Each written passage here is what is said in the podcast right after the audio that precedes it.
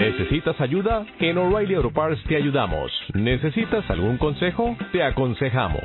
Nuestros profesionales en autopartes están siempre disponibles para ayudarte a encontrar lo que necesites. Excelente servicio al cliente es solo una de las ventajas que ofrece O'Reilly Auto Parts.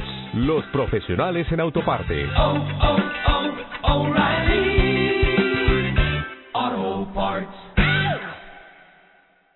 You must remember this. A kiss is just a kiss. A sigh is just a sigh. The fundamental things apply as time goes by. Lo que el tiempo se llevó. And when two lovers woo, En la tertulia de hoy, el tema, la construcción, los tejeros, el mundo de la cerámica, los albañiles. Nuestros invitados, Juan Ortiz Martínez, Juan José Navarro Sánchez y Pascual Herrero Cardos. Que en paz descanse.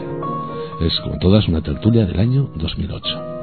moonlight and love songs, never out of date. hablar ahora de industria, construcción y sobre todo de alfarería también. Nuestros invitados, Juan Ortiz Martínez. Juan, buenas tardes. Buenas tardes. Y Juan José Navarro Sánchez. Juan José, buenas, Buenas tardes. tardes. Buenas tardes. Bueno, eh, Juan fundamentalmente nos va a contar cosas del mundo de la alfarería en los años eh, 50, porque naciste en el 42, Juan. Sí, sí, sí. Eh, Te criaste en la alfarería. Pues sí. Pues sí, empezaste trabajando allí, ese fue tu primer trabajo. Aquí, cuando vine a Tobarra. Sí. Eh, porque en, en el 42 naciste aquí en Tobarra o dónde? No, nací en Bailén. En Bailén. En Bailén, provincia de Jaén. En Jaén. ¿Y, y llegaste a Tobarra Pues sobre los ocho años por ahí tendría. en 1950 más o Sí, menos, por ahí, ¿no? por ahí, más o menos por el... Y Juan José Navarro Sánchez que ha sido toda su vida albañil. Sí. Albañil, ¿no? Mm. Eh, ¿Con qué años empezaste a trabajar? Pues empecé de 13 años. De 13 años. En el 52, 53. Fíjate cómo cambian las cosas. De 13 años y, y ya, y ya trabajando. Bueno, Sí. y Juan también, ¿no? Porque con, con, Con ocho. con ocho años ya estabas en la alfarería. nueve años, estaba ya allí ya pisando barro. Pero es que además to- todos los críos de esa edad eh, Eh. estabais ya trabajando, ¿no? Y llorando mucho, queriendo ir a la escuela. Y me pegaba mi padre porque eh, tenía que estar allí. Eso de ir a la escuela era un lujo. ¿eh? Vaya. No se podía ir, ¿no, Juan José? Eh, Vaya. Primero había que buscar. Primero y después teníamos que ir de noche a don Antonio Paterna y a Juanico el Oso, maestros que se dedicaban a dar clases Sí, nocturnas. sí. Por el día a trabajar y por la noche a buscar los A maestros. buscar a los maestros que nos educaran un poquito. Bueno, vamos a. eh, cuando llegasteis, eh, Juan, en 1950, ¿tu familia instala una alfarería o estaba ya instalada y la compró? ¿Recuerdas cómo era? No, era la donde nos instalemos, era de don Jorge Carcelé. Sí, Ahí frente a la Plaza de los Toros. sí. Y ahí nos instalemos. ¿Os quedasteis con la alfarería o trabajabais para él, no? No, trabajábamos para nosotros. Para vosotros. Pero nos alquiló el, aquello que era un almazara antes. Creo que era un almazara antes. ¿Que estaba exactamente dónde? En- Enfrente era la, Enfrente, la de los Toros. enfrente, estaba Mm. enfrente, ¿no? Había una almazara y una alfarería, ¿no? Sí, en la misma almazara, alfarería. Eran las dos cosas. Sí. Las dos cosas. Y bueno, metisteis ahí. Sí. la, alfare- la almazara estaba abandonada ya. Sí, sí, sí. No- Se utilizaba como alfarería, ¿no? Alfarería además. Metisteis ahí la familia y a sacar Mm. para adelante todo el trabajo, ¿no? Luego ya cuando compremos, cuando nos subimos un poquito todo por arriba, pues nos instalemos donde estamos ahora, ahora, y el camino del En juvenil. el camino de Aljuve, ¿no? Ahí ya le hicimos ya a nuestro gusto, A vuestro todo gusto. comodidad. ¿Qué año sería eso? Por sobre el 50, eh, 63, por ahí 63, 64. 63, 64, ¿no? Eh, entonces, eh, el- eh, fundamentalmente lo que hacíais era tejas y ladrillos o hacíais más cosas. No, nomás que nosotros no hacíamos tres ladrillos. Solo tejas.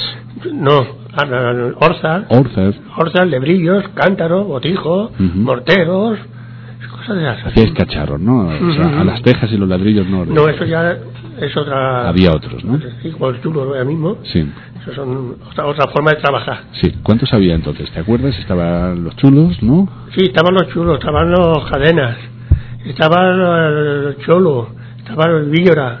Había cuatro o cinco tejeras aquí. Había cuatro o cinco, ¿no? Mm. Y cada uno tenía su especialización, ¿no? Vosotros hacíais los cacharros, otros hacían tejas, otros ladrillos, ¿o cómo Sí, sí. funcionaba más o menos? Sí, el, cadena y eso hacía más que teja y la- un poco de ladrillo. Para abajo del fuego, como castiga más, el ladrillo aguanta mucho más. Y, y yo pasé en teja y ladrillo más. Un poco, muy poco ladrillo. Era el, el chulo, sí. El Sí. chulo ya hacía teja, ladrillo y eso más ladrillo que, que teja, ¿sabes? Mm. Se ya para construcción. Sí, vuestro trabajo entonces era pues de los más delicados, porque hacer los cacharros... eh, ese, ofi- ese oficio y el barro hay que tratarlo muy bien, muy bien, muy bien. Es muy diferente el trabajo de amasar un barro a amasar el otro. Es desde luego que, que hay que la construcción, pues un barro que se, de cualquier forma va bien. Y para el lebrillo y todo eso no, hay que batirlo bien, hacerlo líquido, luego colarlo a unas piletas que se apose, luego echarlo a otras piletas que ya se ponga más duro y lo hasta que ya lo, lo va a, hasta para gastarlo. ¿eh? Y entonces hay que gastarlo a su, a su punto, no es ni más muy blando ni muy duro. sí, si lo dejas Lo, pa- puedas, lo pudieras manejar bien con las manos. si, si lo dejas pasar se fastidia. Eso no es claro. Y el barro este, pues eso, pues, había que tenía muchos secretos, porque el barro, este es un barro es muy fuerte. Y a no saberlo, Ha- había que conocerlo. había que conocerlo y bien. Y, bien. Y- y conociéndolo, aún te, da- te ¿Y de dónde sacabais el barro? ahí detrás del cementerio. Detrás del cementerio. Mm. Eso es buena tierra para eso. Mm, buenas, no había otra, pues tenía que ser buena. Tenías que apro- aprovecharla, ¿no? Pero luego tenemos que también de sacar de allí también otra cantera que había de barro colorado, arenoso. Y entonces rebajar el colorado con el blanco. A rebajar porque el blanco era muy, muy fuerte. Y al no rebajarlo, raja mucho. Y al cocerlo, al fundirlo, en mi, Sí, tenéis que hacer la mezcla para que todo fuera bien, ¿no? y fuera todo bien, bien perfeccionado, porque si no, cuando lo da para fu- para fundirlo, eso era ti- tirar todo el género. Y bueno, y para traer todo el barro aquel, ¿ibais vosotros mismos o había alguien que os llevaba a las distintas tejeras eh, el barro? ¿O, nosotros- cómo no- hacíais? Nosotros íbamos a sacarlo allá, a Puerta y a Pico y a Legón, Vaya. ¿sabes? Luego estaba este en- con carro, que entonces no se usaba, ahora no había también camiones por aquí, con carros y la mula, pues no lo, no lo traían aquí a la, a la tejera. A la tejera. Pero teníamos que sacarlo abajo del todo, a base de Puerta y... Sí, y, y además, y además eh, tirando para abajo. ¿Cuántos metros eh, pudiste llegar hasta abajo? Pues eso habría unos 8 o 10 metros. 8 o 10 metros. Ahí estaba el barro bueno. Hombre, cuanto más bajo era mejor, Mejor. era más, algo más flojo. Pues eso, eso sería un montón de actividad, porque si todos ibais a la misma zona, pues habría ahí un montón de gente sacando barro, ¿no? ¿O cómo era? Pues digamos por toda la familia y uno o dos más de por fuera. Sí, digamos, pues seguro, pues, dos, tres, cuatro, cinco, seis, sobre seis, seis o siete, digamos de seis, incluyéndome yo pues, también, que, todo, que yo no podía ni con las puertas. que llegaba mira, pasando mucha hambre. Y llegaba yo por la noche y, y me tiraba a la cama y no, no podía descansar como, como estaba. Claro. Era al compadre de los hombres. Era duro. Que era duro, madre mía. Mm. Porque me ponían en el mejor puesto. Era muy duro, muy duro. ¿Ahora todo eso se perdió o, co- o continúan haciéndose cosas en la tejera? No, la, la cerraron. No, no, le, cerrado, no, ¿no? le, no le deban. Claro, claro. Porque, porque el barro es que. Mientras tuvo mi padre, que era más especialista que, que ahí, la verdad, que Sí, nosotros. Sí, era el maestro. Era el maestro de los maestros. No había otro en Bailén y fuera de Bailén había otro como él. Pues eso ha tirado. Una vez que murió mi padre ya, pues. Uno encoge, el otro estira, uno encoge, el otro tira y. en fin. Pero este es un oficio que además está desapareciendo que- que- Pues normalmente sí. y que se cotiza mucho cada vez más por eso, porque Mm. hay po- muy pocos, ¿no? Y muy pocos que, Mm. que sepan. Es muy poco, en Bailén que había pues, más de 40 cerámicas de estas, y parece que queda una, una o dos, ¿sabes? Y no, no, no quieren los vídeos, es que es muy malo también. Es complicado. ¿eh? Es complicado. Y para verano medio medio, pero para el invierno tienes que remangarte de arriba para el barro, te remangabas, te metías ahí en el agua, quitabas el hielo con las manos y abatí con el legón. Y luego, pues, cuando estabas gastándolo en el torno, tenías que remangarte hasta arriba para estar remangado, haga frío, hiela y todo, y tenías que estar con los brazos remangados y Mojado hasta los ojos, vamos. mojado hasta los ojos. y el agua, que era fundamental, ¿no? Eh, Sí. ¿Era una acequia que pasaba por allí? o- Sí, una acequia que pasaba del agua a Ramón. Esa es la que utilizabais, ¿no? Esa es la que utilizabais. es el agua. Bueno, ¿y vuestra producción era para Tobarra o salía parte fuera? Nos salía para todas afuera también. Sí. Pues eh, iba para Jumilla, para Albacete, para Valencia, para. Sí, para muchos sitios, Sí, para sí, Murcia. sí, sí, sí. En general no teníamos vendidos ¿no? y, más que hubiéramos. Vamos, toda la producción estaba Sí, vendida sí, sí, toda, ¿no? sí, porque Tobarra tampoco podría comprar mucho. Los cacharros que estaban en cada casa estaban, se renovaban, pero... eh, Pero no, no, no, no, lo- los callarros que hacíamos no era suficiente tobarra para gastarlo ellos. no- Vamos, que había una producción grande, ¿no? Sí. Sí. que quemábamos todos los, todas las semanas un horno, todas las semanas un horno. Un horno, ¿no? Mm. Que esa era otra faena, porque había que buscar la leña y me imagino que lo haríais vosotros también o la traían. No la traían los carboneros, el gomarí. ¿Sabes? Os traían la leña. Nos traían la leña. Nosotros ahí la almacenábamos para luego para secarla que todo, con todo su fuma para que el fuego fuera más, más rápido, ¿sabes? Y la almacenábamos, joder, almacenábamos, pues, ¿qué? 60 o 70 camiones de leña. ¿Eso eh, al año o, o cuándo, cuándo lo gastabais los 60 70 camiones? Pues en el año, ¿no? A lo largo del año, ¿no? Sí, sí, y nos faltaba. Y faltaba. ¿Cuál era el producto que mejor os salía? ¿Había alguna cosa que dijerais, esta como nosotros no la hace nadie? Bueno, el- lo mejor era el- la maceta La maceta. y la cántaro, que eso no tenía mucho peligro, pero ya la cosa de Barney era ya muy, muy mal. De barnizar. La cosa de como la, la orza, Sí. la lebrilla y el botijo y cosas así, por lo que fuera, que, aún queda que aprender mucho más de este barro, pues echar el barniz a la fundición, como te pasaras, ¿qué te iba a decir yo? Eh, en ocho o diez jabillas más te das cuenta, Se perdía. se perdía todo y salía todo, todo roto. Sí, porque eso lo hacíais aquí vosotros también, lo barnizabais. Yo pensaba que Sí, solo, sí. solo lo hacíais en bruto, lo, no, No. lo hacíais completo, ¿no? Nosotros nos traemos barniz que nos lo mandaban de, de Linares. Nosotros lo hacíamos aquí. ¿Y eso se hacía con el barro en caliente también o se metía al horno ya barnizado? ¿Cómo era? No, se, hacía el lebrillo Sí. se le- y luego cuando iba a meterlo al horno, pues te lo metías crudo. Sí. Lo, lo barnizaba, le echaba con un ese, le daba así con las manos y se, se barnizaba. Y entonces pues luego se iba metiendo en el horno. Y bien colocado todo para que no saliera pegado. Sí, sí, sí, sí. Porque eso cuando se funde, si no va todo hueco al aire, se funde y, y luego no puedes sacarlo. Y todo aquel, aquel material que se perdía, Juan, eso no se podía reutilizar. Eso era, Nada, no. eso era escombro. Eso les compro. Hasta que le dimos un poco de, al barro este, era hornos enteros, tirarlos, tirarlos, tirarlos, tirarlos. Eso tenía que dar tristeza también. Uh, que lo diga don Jorge, que, no, que fue el brazo nuestro, que nos ayudó para adelante y para adelante, para adelante. Tengo que agradecerle mucho a esa persona, bueno, mi padre y, todo, y toda la familia. Tenemos que agradecerle mucho a esa persona, don Jorge. O- os ayudó hasta que todo salió, empezó a salir bien, ¿no? Pues sí. Sí. Nos ayudó todo, nos echó un, lo que no hace falta, la verdad. ¿Hasta qué años estuviste? Empezaste con ocho años, ¿hasta qué años estuviste en la alfarería, Juan? Pues yo estuve pues, eh, a los- sobre los, a los 40. por Hasta los 40. Mm. Vamos, que has hecho cacharros de esos, pero bastantes, ¿no? Mucho, mucho. Ahora cuando vas a una tienda y compras trastos de esos, me imagino que te acordarás y dirás, pues si esto lo hacíamos nosotros, ¿no? Vaya, y cuando lo veo, cada uno conocemos nuestro material. Y aún quedan algo de que he hecho yo, como lo que ha hecho mi padre, Mm. aún veo yo lebrilla y alguna horta, digo, esta la hecho mi padre. ¿Las Esta la- conoces? esta la- sí, anda, lo reconoce. Esta la he hecho yo, esta la ha hecho mi hermano. Las conoces de cada uno, las que ha hecho.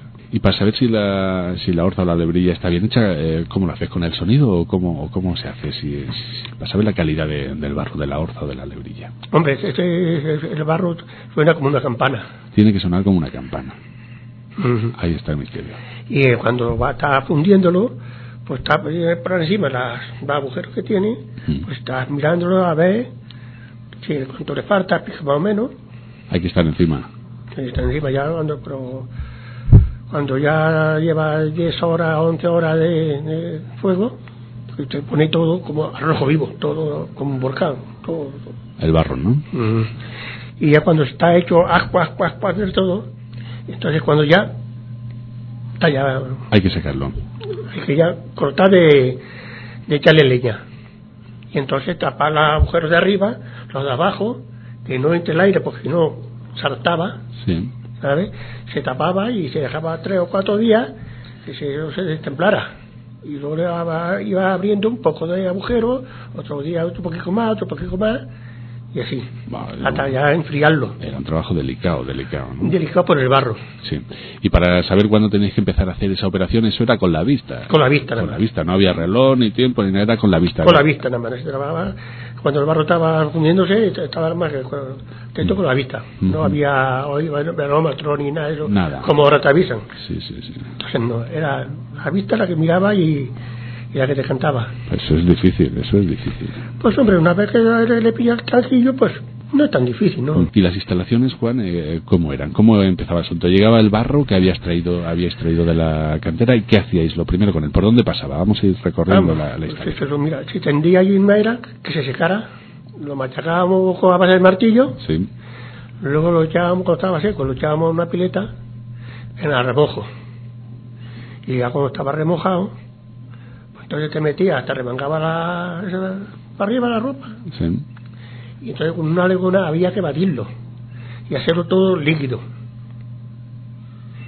Y luego cuando ya estaba hecho líquido, entonces con un garbillo mm, fino, porque claro, tenía que ser fino porque no, no, pues entonces había que colarlo. Y entonces echarlo a una, a una pileta. Y en esa pileta pues dejarlo a posar. Y entonces cuando ya estaba ya posado, el agua que le sobraba, que sobraba agua, pues se íbamos quitando, y entonces ya le echábamos a otra pileta. Y ahí ya cuando ya se cuajaba del todo, entonces nos lo entrábamos adentro a la nave y lo apilábamos ahí el barro, un montón, para que no se secara mucho, para ir gastando de ahí. Y así lo gastábamos, hasta que llegaba a, la, a, a las manos ya para hacerlo. Sí, sí. A las manos que teníais un torno o, o- cuál es Sí, una rueda que le dábamos con el pie y otra vez ya, ya pusimos un motor, ¿sabes? Y ya íbamos pues, con el motor, ¿sabes? Eso sí. Y ya, pues bueno, ahí lo trabajamos, que antes era a base de al, al pie, ahí venga al pie, y ya, pero mi padre ya inventó esto de. se lo forjó de cabeza, y esto lo tenemos que hacer rular con, con, un, con un motor, y lo hizo. Le daba un piñón de corona, y contra más le pisaba con un embrague de una moto, de un coche, que, que contra más le pisaba, pues, pues más corría. Sí. Entraba la puntica, eran dos coronas, entraba la puntica, y contra más subíamos, pues más, más deprisa andaba. Sí, porque la velocidad del torno era fundamental, ¿no? Es decir, la, Sí, sí, no tienes una velocidad y no te sé. pues. Ahí eso tenía que ser la misma velocidad constante o, o podías Una acelerar, vez un, como decías. un sí. poquito más, otra vez un poquito menos. Sí, sí, sí, Sí, pero eso había que hacerlo así.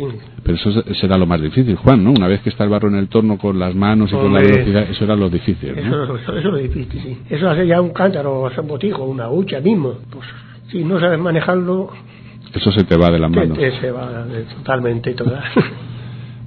Es un, es un trabajo muy difícil, muy difícil. Pues sí que muy difícil, por eso se está perdiendo. Claro. ¿sabes? Por eso se está perdiendo.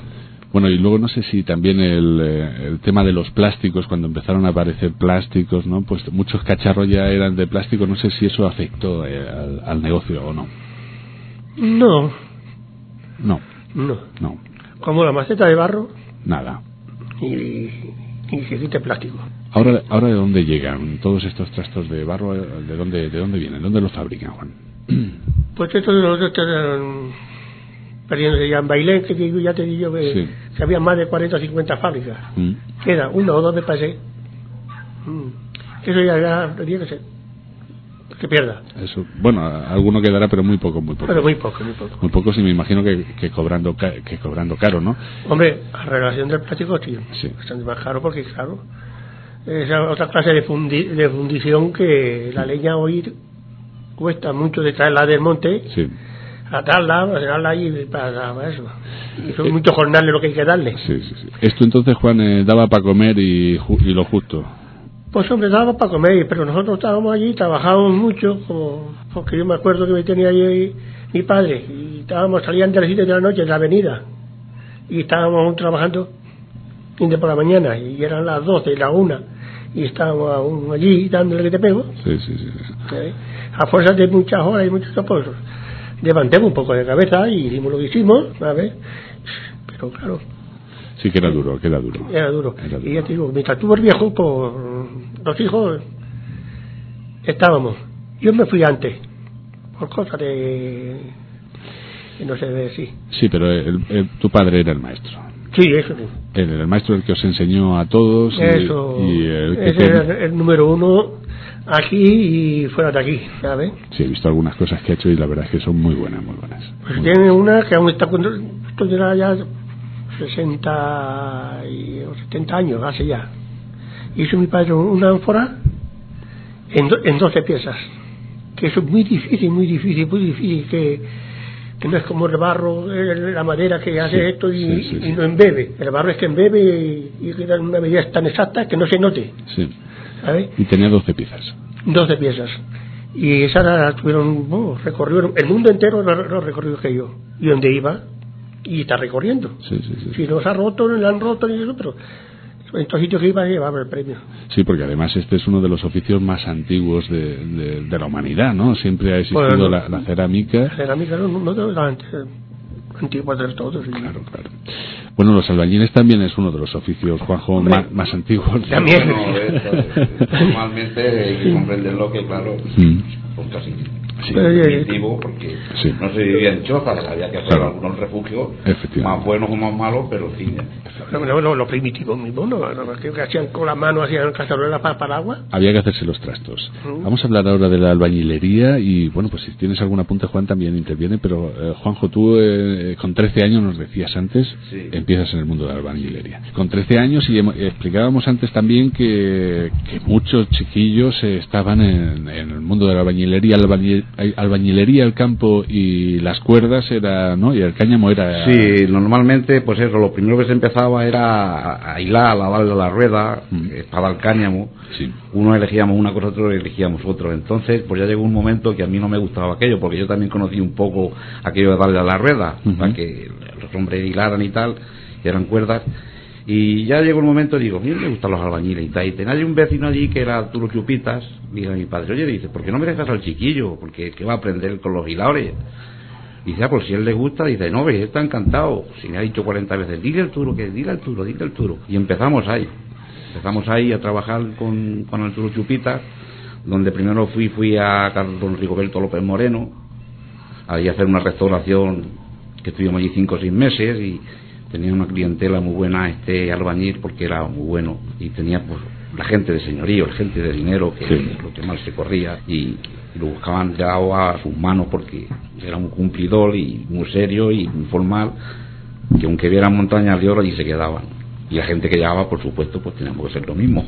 sí, eran eh, en aquellos tiempos, estamos en los años 50, eran eh, cuadrillas de albañiles, ¿no? Eh, no había grandes empresas. No, no, no, no, cuadrillas de tres, el maestro, el oficial y, el amasado, porque donde ibas a trabajar normalmente en las casas de los pobres, que eran reformas, la chapuza aquí, aquí tres días y una semana, pues ellos mismos te arrimaban el agua, te arrimaban el yeso o la piedra, que es lo que se gastaba entonces, porque entonces no era como ahora que hay tantísimo ladrillo, hay tantísimo bloque, hay tanta bovedilla, tanta viga, de eso nada, a base de palos se hacían las cubiertas, los tejados, y la teja, bueno, pues ya la conocemos normalmente, como ha dicho Juan, los pillos eran los cadenas, los chulos que fabricaban un poco, el chulo o sea, el chulo el, el, el, cholo, el cholo que era el que más, y los villoras, que eso sacaba una teja muy buena, pero también me voy con Juan en lo que dice de los barros, sacaban una teja porque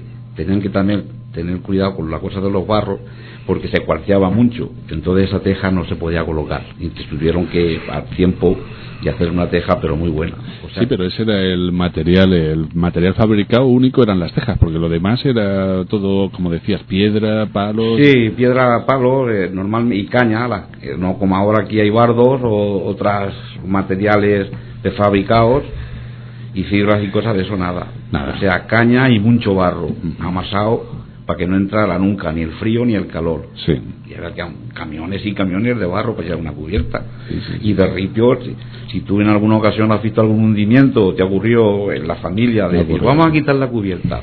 lo que se ha tirado he hecho, mucho, mucho. Me parecía increíble, ¿no? Y, y todo eso eh, había que traerlo también, es decir, había quien suministraba todas esas... Sí, sí, sí, de, primero, pues como dice Juan, eh, la tierra iban, por ejemplo, donde sacaban en las canteras del barro, de lo más flojo, para, para echar los tejados, y se hacían unos morteros grandísimos y empezaban a meterle agua, poco a poco, conforme le iba consumiendo el agua, se ponía a punto ni que estuviera duro ni que estuviera blando. Se dejaba una parte de apoyo por si por ejemplo hubiera que ponerle un poquito más duro el material. Sí, sí, bueno, que, era también eh, complicado. Vamos, si comparas eh, los materiales de entonces con los de Bueno, no, ahora es que ahora te pones a echar un tejado y cuatro puntos de, cemento se sujeta. Se sujeta y además más sólido que, por ejemplo, con el barro. El barro, si era barro que desgranaba mucho, que llevaba más tierra que barro, pues desgranaba y los puntos pues luego se hundían. Sí, porque cemento... No, no, no, el cemento no se conocía. ¿El cemento cuándo llega, más o menos? Pues el cemento, pues ya se gastaba eh, en el 57, 50 ya se empezaba a gastar cemento y año adelante, pues cada día más, cada día más. Además, el cemento aquí, lo más cerca que venía, pues era de, de Valencia. De Valencia. De, Valencia y Puerto Sagunto, todo esto, hasta que ya llegó a Albacete, o sea, Pozo Cañada hizo la, puso la, la fábrica de, de, cemento. Hasta entonces barro y yeso. Barro, más, más barro que yeso. Las paredes, por ejemplo, de, de una casa eran, pues eso, piedra y barro y un poco de yeso. Pero son totalmente sólidas y, bueno. Eh... Bueno, eh, no es que sean de solidez, tienen solidez, por supuesto que tienen. Lo que más tienen es que como son tan gruesas las paredes que se hacían antes, no como las que hacen ahora, entonces eso pues guarda mucho el frío, guarda mucho el calor. La, prueba la tiene que, por ejemplo, entras a una casa, a mi casa mismo, la de Juanito, y tú te refrescas la de aquí. Sin embargo, entras en un piso y si entras caliente de la calle, sigues caliente. Te da más calor. No, no te enfrías. Sí, sí, sí. Y luego además el proceso, eh, claro, era, era también muy complicado, ¿no? Es decir, eso llevaba tiempo, llevaba mucho tiempo. Hombre, tiempo, pues tiempo lo que llevaba, no es como por ejemplo como ahora trabajar con la, la piedra prefabricada, que llegar por ejemplo y una piedra era más buena, otra piedra era más mala, y había que darle la combinación y las caras con el fin de gastar el, el menos barro posible porque costaba mucho, y luego porque cuanto mejor colocaban la piedra, pues más solidez tenía la pared. Claro, claro. Las cuadrillas nos decías que eran de tres fundamentalmente. Sí, normalmente de tres, el maestro, el oficial y el amasado, que, siempre se ha llamado. Sí. Si había una obra grande que se llamaban a varias cuadrillas o ya se buscaba una empresa de eh, fuera de Tobarra, no. No, era suficiente. Con que hubiera para el pueblo trabajo en aquellos años, ya, ya en el 67 en adelante, ya entonces ya cuando empezó, se empezó a buscar alguna mano de fuera que querían de lleno, de Pozo Cañado o algo, pero que no había tanta obra como hoy hay, ni mucho menos. Claro, bueno, ahora es que estamos en un momento, me imagino, Juanjo, que te sorprenderá, ¿no dirás tú? Bueno, ahora, es que ahora llegas, por ejemplo, como aquí en las albercas, y has visto eh, hace un mes o mes y medio que era un solar, y que tú vayas ahora y digas, ¿cuándo han hecho esto? Es que eso, eso es admirable. Eso es sorprendente. De llegar y que, que te, por ejemplo, lo veas en un bancal y en dos o tres meses que veas hay un montón de obra incalculable. Claro, la maquinaria que hay ahora no tiene comparación. Es que, entonces era todo. Lo primero que los andamios no son como ahora. Entonces los andamios se hacían con, con pies de, los teléfonos, palos. Palos. Palos, se hacían unos machinales iba, y te iban subiendo y, los, con cuerdas los atabas, tablones arriba, tablones abajo, y de que era ya muy alto, pues había que hacer doble andamio por ejemplo, desde aquí y aquí y lo pasando de uno a otro. Sí, sí, sí, sí. O sea, muy malo. Muy malo y muy arriesgado, Bueno, claro, y por supuesto, y se rendía muy poco. Es que se rendía muy poco porque es que eran materiales tan deficientes que, que no se podía, no podía cundir. Porque, por ejemplo, te metías a hacer un tabique, una cimbra de una escalera, ponías allí cuatro tablones, y entonces llegabas, por ejemplo, echabas el barro, la losa, echabas el barro, la losa, contando con que no te se cayera y tenías medio para apuntalarlo. Sí, sí, sí. sí. sí, tenías que conformar con tablones y echar el barro medio, era así. Sí, sí, sí, sí, Y luego eh, las casas, como las has visto, ¿eh? era el mortar con palos, con palos, entonces había unos mordes, se, buscaba siempre losa de cal que pesara, que pesara poco, y entonces batías el yeso, lo echabas y entonces con la losa. Entonces sí, ahí ya no había tierra, ahí era yeso, yeso. Yeso, ¿no? Y cimientos eh, muy pocos. Cimientos, cimientos en cuanto llegabas a un punto, por ejemplo, de 50 o 60, como mucho un metro, ahí paraban. Ahí parabas, ¿no? Ahí parabas. Y a partir de ahí para arriba. Para arriba. Bueno, pues eh, eso tiene, bueno, si hubiera que hacer ahora una cosa de esas, digo como decía antes eh, con Juan, eso casi casi es impagable, ¿no? Eh, bueno, con la nueva tecnología. Bueno, pues, yo te voy a decir una cosa. Yo, por ejemplo, me gusta más una casa. Si yo tuviera que hacerlo una casa hoy en día y hubiera los materiales que se pueda conseguir como antes, yo lo haría, lo haría. Porque es que vamos, es que en una, en una casa de esas así, entrar fresco. Llega el invierno yo en mi casa mismo, yo no tengo aire acondicionado, ni tengo calefacción.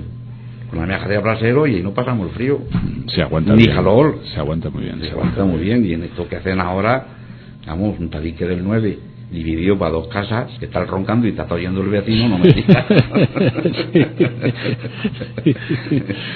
no me digas. Sí, bueno, luego las formas de construcción también han cambiado mucho, ¿no? Sabes, eh, ahora las habitaciones son más pequeñas, los techos más bajos, Bueno. entonces los techos, eh, Sí.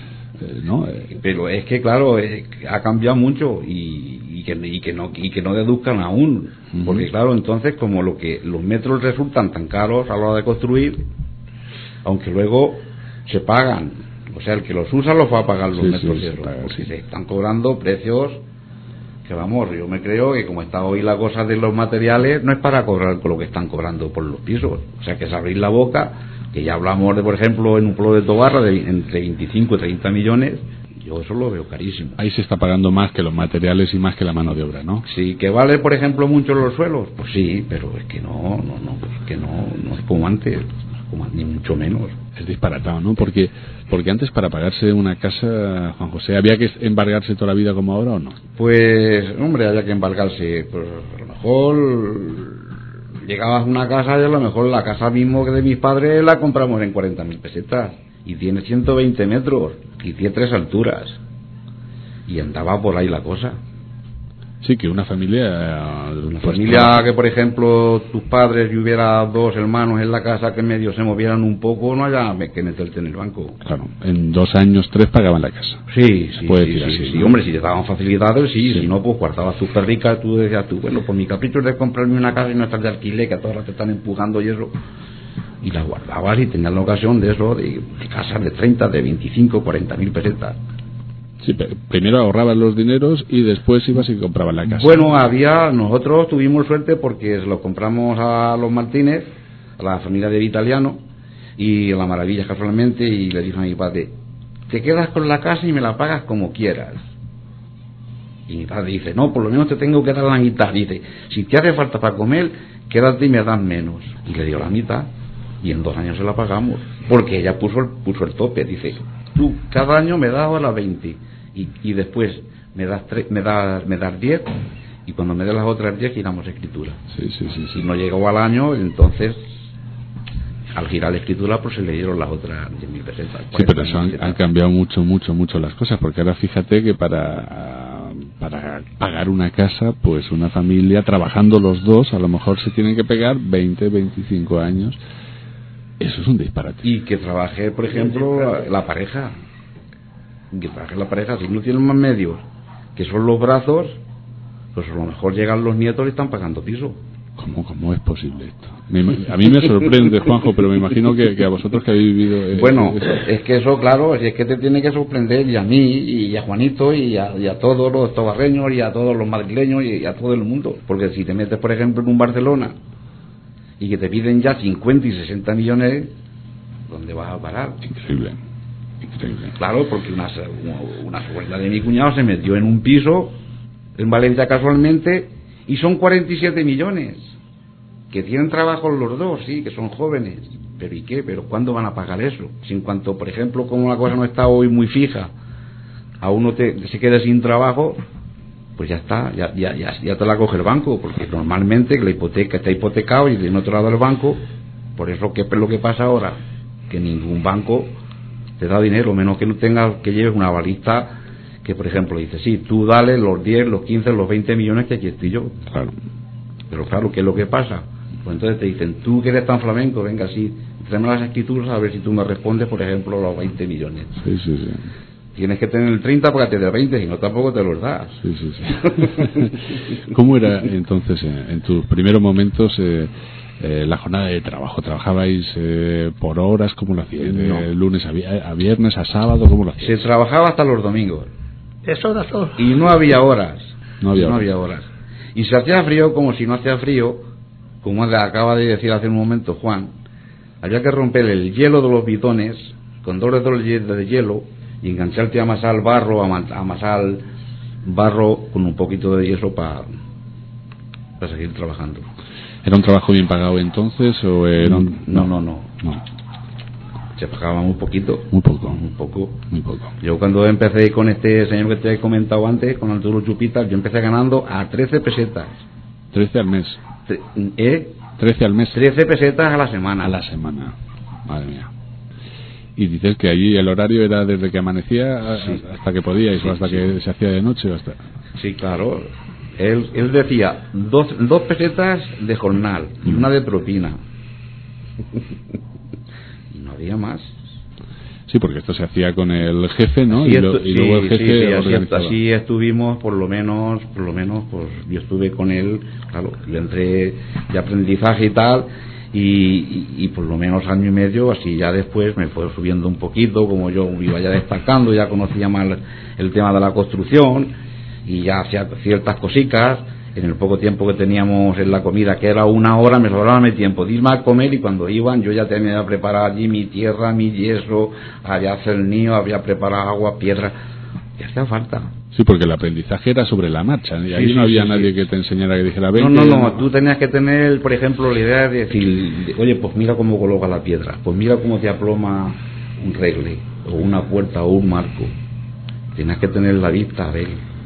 Había que fijarse. Y tú tenías que hacerle el circo de decir, pues esto me gusta a mí para ver si yo, por ejemplo, si aunque no llegue a maestro, por lo menos que sea un buen oficial.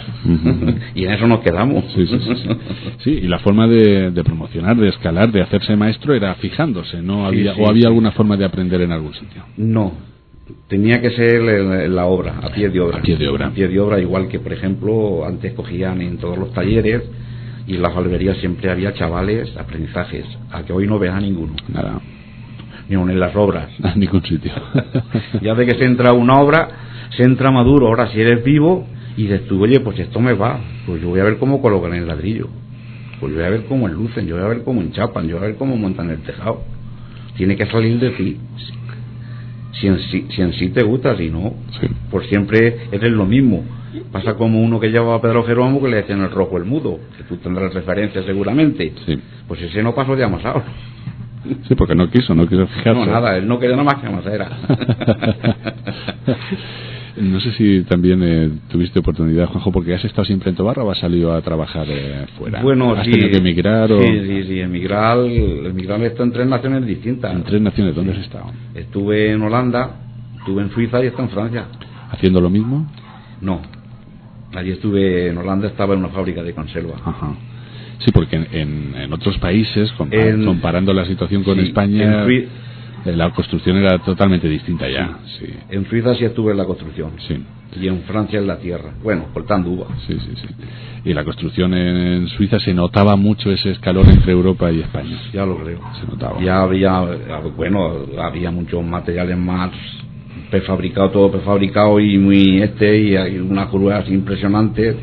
Y el trabajo, rendías mucho más trabajo que aquí, aunque te estoy hablando del 71, tendrías mucho más trabajo y, y con más facilidad, Con menos esfuerzo. con menos esfuerzo, porque se montaban, montábamos unos bloques allí de 60 por 22, que aquello pesaba como una pluma. Claro. Y mejor Y- pagados además. Y Bueno, claro, por eso Mucho más seguros. Por eso nos íbamos, si Claro. no, para ganar lo mismo que en Tobarra no era Claro. este. Claro, y bueno, me refiero a Tobarra, España. Sí, sí, sí, sí. Porque dentro de, por ejemplo, de España hay ciertos puntos que siempre se ha pagado más que en Tobarra. O sea que Tobarra no ha sido muy pagado, no. No, no, no, no estamos en el sitio. No, no, no, no, no, no, no, no, no. O sea, mucha explotación, poca seguridad y, y pocas chapas. Bueno, y ahora eh, todavía parece parece que con el boom de la construcción, que está en plena crisis, como, como sabes eh, muy bien, mm. pues eh, los albañiles estaban defendiendo, pero a pesar de eso había que seguir haciendo chapuzas, ¿no? los fines de semana y buscándose la vida de todas las formas. Sí, bueno, es que eso es otra es otra historia. Estas son historias que, por ejemplo, llegas y dices tú, bueno, pues tenemos que hacer chapuzas porque el sueldo no da para, para, para, el ritmo de vida que queremos llevar, porque hay que decirlo así. Entonces, unas cosas que te salían por tu cuenta y otras cosas que a lo mejor el maestro tenía poca faena y a lo mejor te llamaba la atención y te obligaba a que fueras, por ejemplo, un sábado y tú no querías ir últimamente, porque ya los domingos es imposible que te obliguen a ir a trabajar, pero antes es que decían, es que hay que ir el domingo hasta el mediodía y que ir, porque normalmente era de lunes a sábado y si había que ir el domingo mediodía se iba. Cosas pequeñas que tenían compromisos los maestros había y ahora, por ejemplo, en, estas normas, por ejemplo, con estos maestros, pues te han dejado un poco de cuello para que te vayas tú a hacer las chapuzas, que incluso muchas te las dan ellos, ¿eh? porque tenerte atado y darte un poco de facilidad que ganas algún dinero más, porque te vuelvo a decir lo mismo, no somos muy pagadores en Tobarra. Sí, en la zona en la que estamos, eh, ni entonces ni ahora el albañil podemos decir no, no, No, el albañil siempre ha, estado siempre cogido a, a los maestros de obra que son los que se han llevado la pasta, son los que han estado negociando y luego otra cosa, y no protesten mucho que ahora ya menos, pero antes lo primero que no tenían ni seguro, como no tenían que darte de baja ni alta. Sí, el, despido era, barato. Era barato. Que por ejemplo eras un poco contestón, pues tampoco. Tampoco llegaba a mucho este. Lo que pasa que entonces, pues bueno, pues decía, no te voy con este maestro, pues voy con el otro. Porque los teníamos pujados, la gente que, por ejemplo, los chavales que los movíamos, pues te buscaban. Porque yo cambié, yo cambié de varios maestros. Pero claro, te vuelvo a decir lo mismo, iba de mal en peor. sí, que, que, siempre el mundo de la, de la construcción, en, el mundo de los obreros sobre todo, ¿no? En Tobarra, vamos, no ha sido para tirar cohetes, ha sido para, defenderse y para... Bueno, pues ir saliendo para comer, para comer, normalmente pues para comer, sí. para comer. Y por eso te digo que el momento, por ejemplo, de tener que emigrar, pues fue dado a que, por ejemplo, en Tobarra se ganaba menos y cuando yo me fui a Holanda, yo es que ganaba triple, no era el doble, ganaba triple que aquí.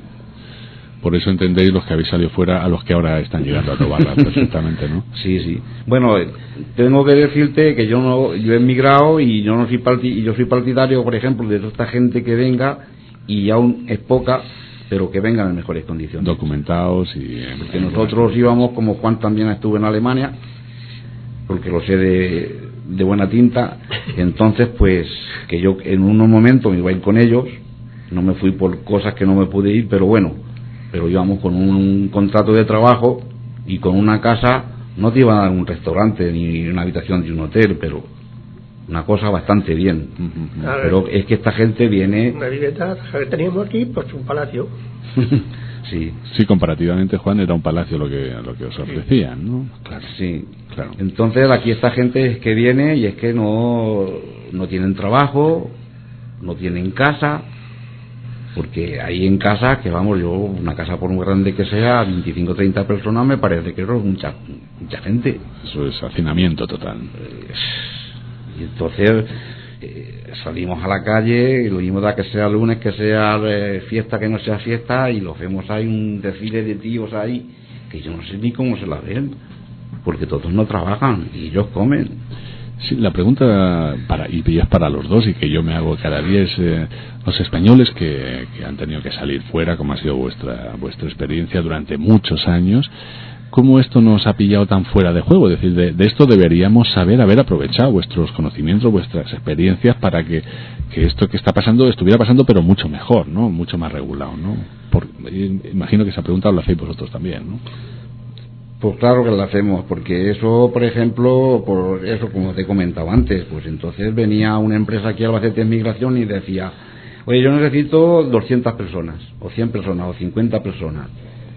Y esta gente lo podía hacer lo mismo. Por ejemplo, llegar, por ejemplo, a España dice, ¿qué falta para la agricultura? Me hacen falta, por ejemplo, 200.000 personas. Pues en su punto de origen que vayan en migración o una oficina particular pongan un cartel, oye, que se hacen falta, por ejemplo, 200.000 obreros en Tobarra, por decir un punto, o hacen falta en Albacete, hacen falta en Almería. Oye, pues vámonos allá. Todos no van a salir para Almería, ni van a salir para Tobarra, ni para Albacete, pero los descalcen, pues como nosotros, nosotros íbamos a ir a una nación y le decían, pues mira, hay para Holanda, hay para Suiza, hay para Alemania, hay para Francia, hay para Bélgica, hay para Australia. Sí, nadie iba. Yo, yo, arreglé papeles para Australia. no llegaste ahí. No, no llegué ahí, no. Quiero decir que nadie iba a la aventura. De todo el que iba, iba a un sitio con su trabajo, con su casa, todo. Si iba con tu trabajo, luego cuando terminaba la temporada, eh, nos veníamos. En la fábrica nos veníamos, pero dentro de los que se querían quedar, había gente de Murcia y andaluces que se quedaban y estaban años y años. Y había también Allá 18 gallegos había que llevaban 5 años en la fábrica. Muchachos, ¿cuándo vas a España? Dice, oh, el año que veniré. Bueno, que estábamos hablando, Juanjo, de cómo cambiaban las cosas entre la emigración. Pongo a Pascual, que se suma a la tertulia, a la tertulia Pascual Herrero Cardós, ¿verdad, Pascual? Sí, señor. Estábamos hablando, Pascual, eh, con Juanjo y con Juan de cómo, es, cómo han cambiado las cosas en cuanto a la emigración española que tuvo que salir y a la inmigración que está llegando, ¿no? Nos contaba Juanjo que estaba, cuando salía, no sé si tú saliste fuera del pueblo también. No. Tú has estado siempre aquí, ¿no? Siempre. Siempre de albañil. Siempre de albañil. Ese ha sido tu trabajo siempre, ¿no? Todo, de 17 años hasta los 62 y medio. Desde los 17 años. A los 62 y medio, con la misma empresa. Con la misma empresa. Jesús Paterna, antes con su hermano el Pedro, Pedro Paterna. Siempre has estado con ellos. Sí, señor. Empecé en el teatro de Pedro José, trayendo piedras de la Ortega, con el, con el padre del Choyar, de Rafael el Choya, el Visco Josete, y el Pedro Lorenzo. ¿Eso qué año era, Pascual? Eso era por el 60 y... 60 eh, por ahí. Más o menos. Estás hablando del cine de, de Pedro José. Ese lo hicisteis vosotros, ¿no? Sí, nosotros, pues entre todos, claro. sí. Para hacer una obra como el cine haría falta mucha gente. Mucha gente. Pues había, que hacíamos entonces los andamios, se hacían con velas, con ovillos, se ataban, se ponían hasta incluso palos, tablones también, de Rafael de las maderas nos llevábamos. Entonces resulta que, claro, se iban haciendo machinares que hoy en día los albañiles de hoy son algo algo más moderno, se puede decir así, porque hoy ya cogen 8 o 10 vigas, sube, baja, pónmela aquí, dale para allá. Nosotros al revés, con una cuerda y andamios de eso. A subir vigas, piedra, ladrillo, todo ello trabajé con el suegro de Chuscarra, era nato, trabajé con Mariano Chapano, también el hombre, con su hermano Juan Pandeque, con el Colorado que venía con nosotros también, en la Rambla del Conde, para poner los palos, pues muy sencillamente. Hoy yo creo que no sabe ninguno ni poner un palo. No saben, no. Estoy bien seguro.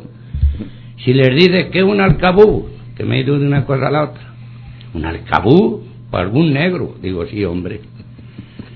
algún negro. Pues yo hacía en el Casino La Plaza, que lo llevaba Diego Ronco, el casino, hice una instalación con alcabuces, que eso no saben ni lo que es siquiera hoy en día. ¿Qué es eso? Cuéntanos qué es un alcabuz. Eso lo puede ver cuando quiera, en los arcos, subiendo para arriba en el desmonte, ahí por donde pasaba el agua, está hecho de alcabuces de eso, que eso los alfareros lo hacían, no recuerdo si tenían un metro, noventa, bueno. De medio metro. Medio metro. Sí, medio metro. Entonces resulta que, claro, pues les dices eso y dicen que qué es eso, como acaba de decir. Bueno, entonces, claro, para echar un tejado poníamos un palo en una esquina de la nave y otro en la otra sobre las corrientes de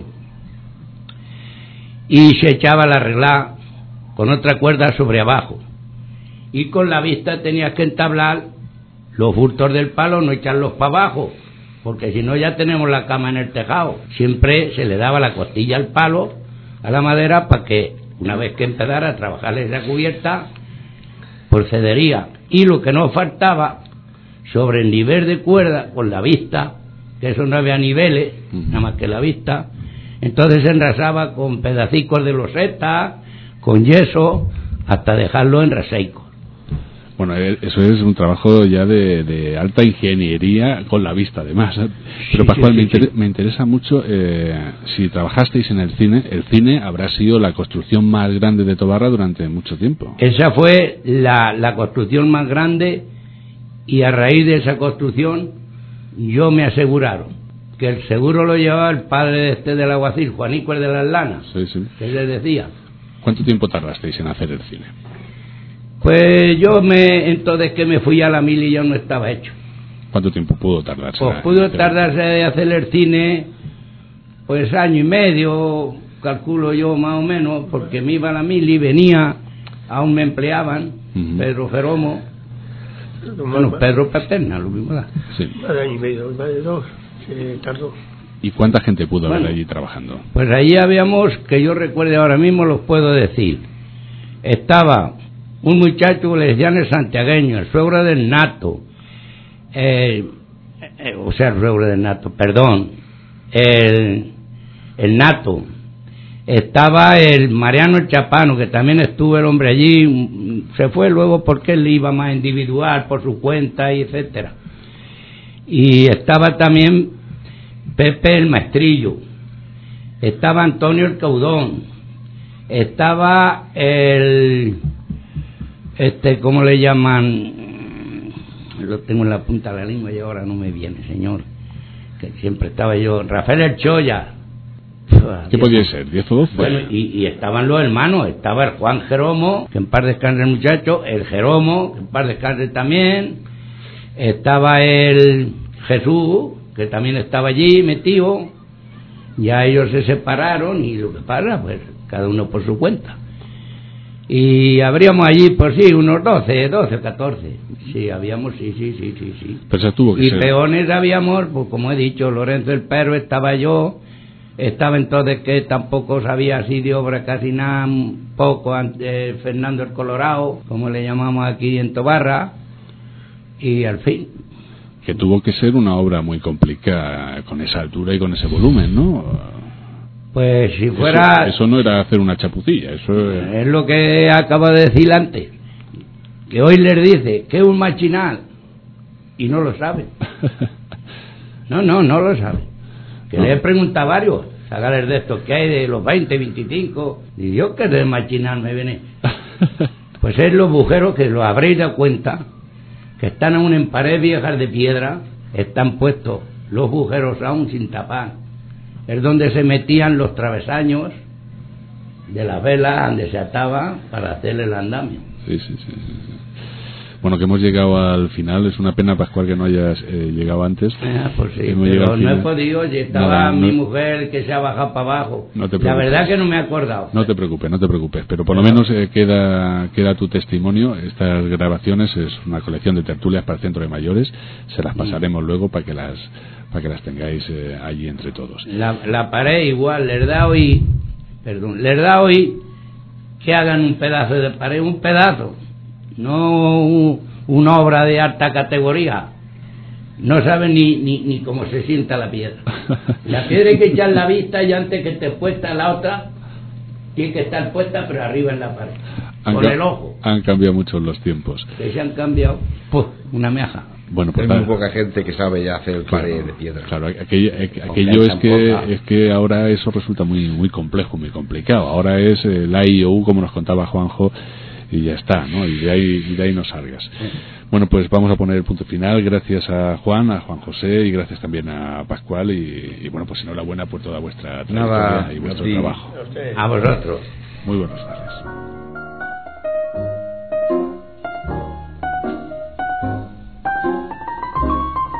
Lo que el tiempo se llevó. Un programa de Radio Tobarra Municipal y el Centro de Mayores de Tobarra.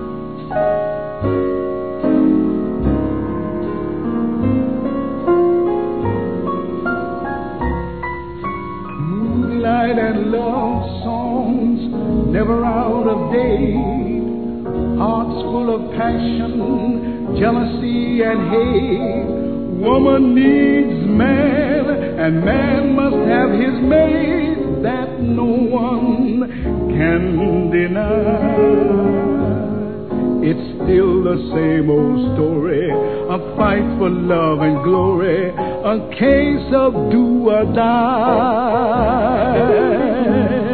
The world will always welcome lovers as time